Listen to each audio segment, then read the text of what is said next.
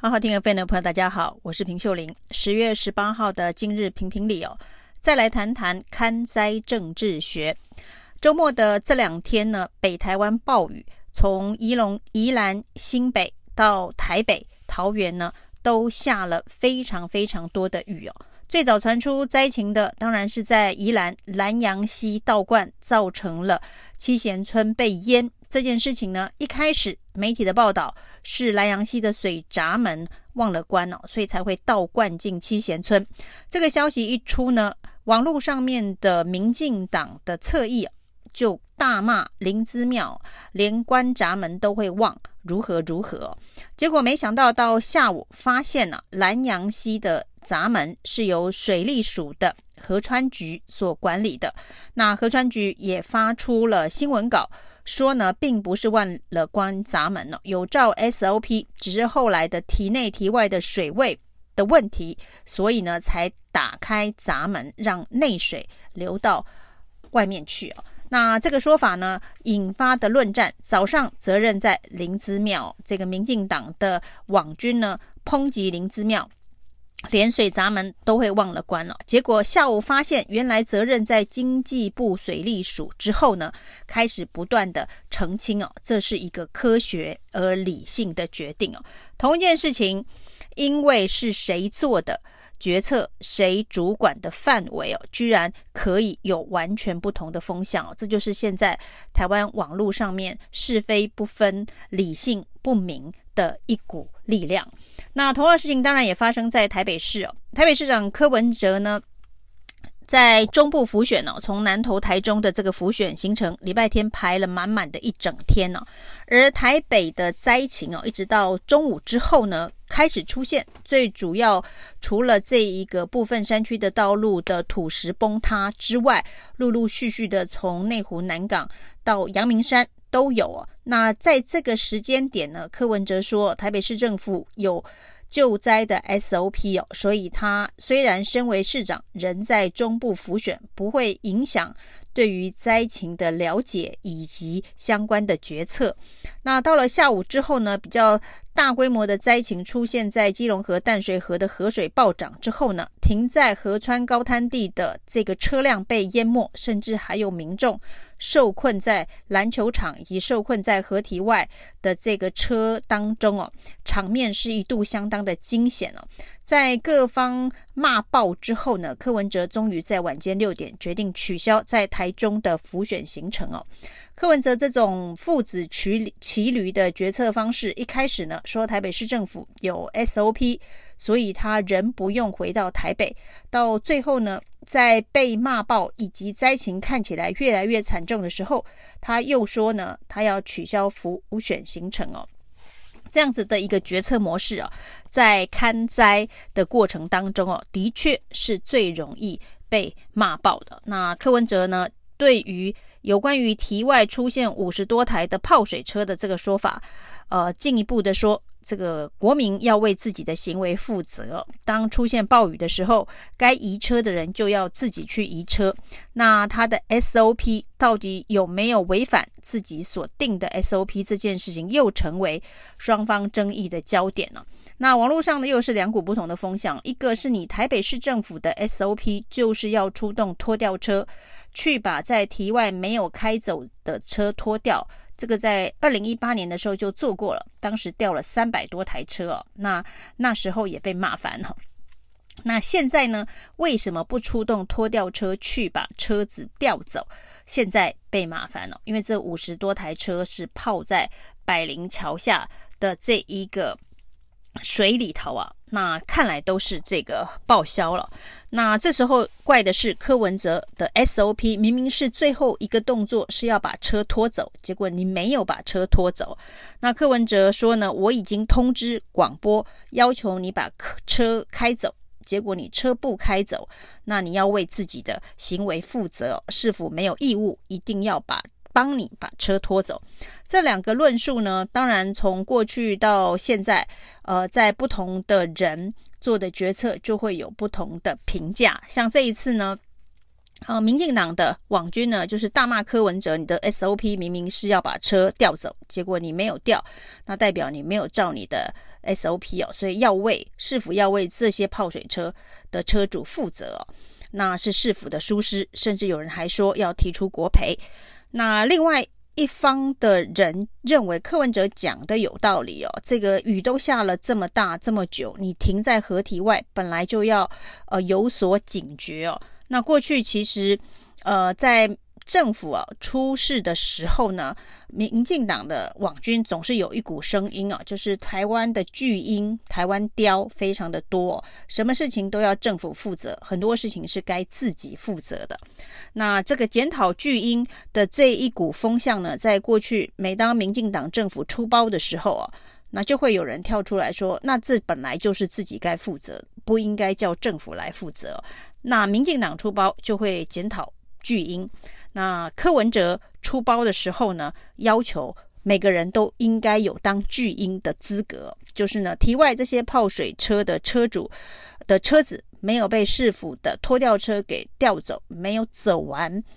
柯文哲自己所称的 SOP 哦，所以呢是柯市府的错，这当然是不同的这一个论战，其实。巨婴到哪一个程度，这也是可以辩论的。就是不同的国家社会有不同的文化，包括了政府官僚的文化。但是最最最不该的是，呃，跟这一个主政者跟这个执政的政府是谁，你就会有不同的这个意见了。这跟早上是林姿妙的错，那下午是水利署没有错。林姿妙就是呢，呃，不知这个民间疾苦。忘了关闸门了。那水利署就是根据科学证据、科学决策是有道理的。那这就是呃因人设事，因为意识形态，因为不同颜色的眼镜而来决定事情哦。那如果每一件事情都要用这种政治决定脑袋的方式去判断对错的话，这就是台湾社会很难有一致的共识，很难有一致的是非标准的一个原因哦。那在这一场勘灾政治学当中哦，那柯文哲当然这个呃父子骑驴的决策被骂得最惨。另外一个呢，非常的莫名其妙的是陈时中的勘灾哦。那陈时中居然是穿着皮鞋去勘灾哦。这件事情呢，呃，不是陈时中的幕僚团队第一次犯相同的错误。上一次呢，民进党的北北基的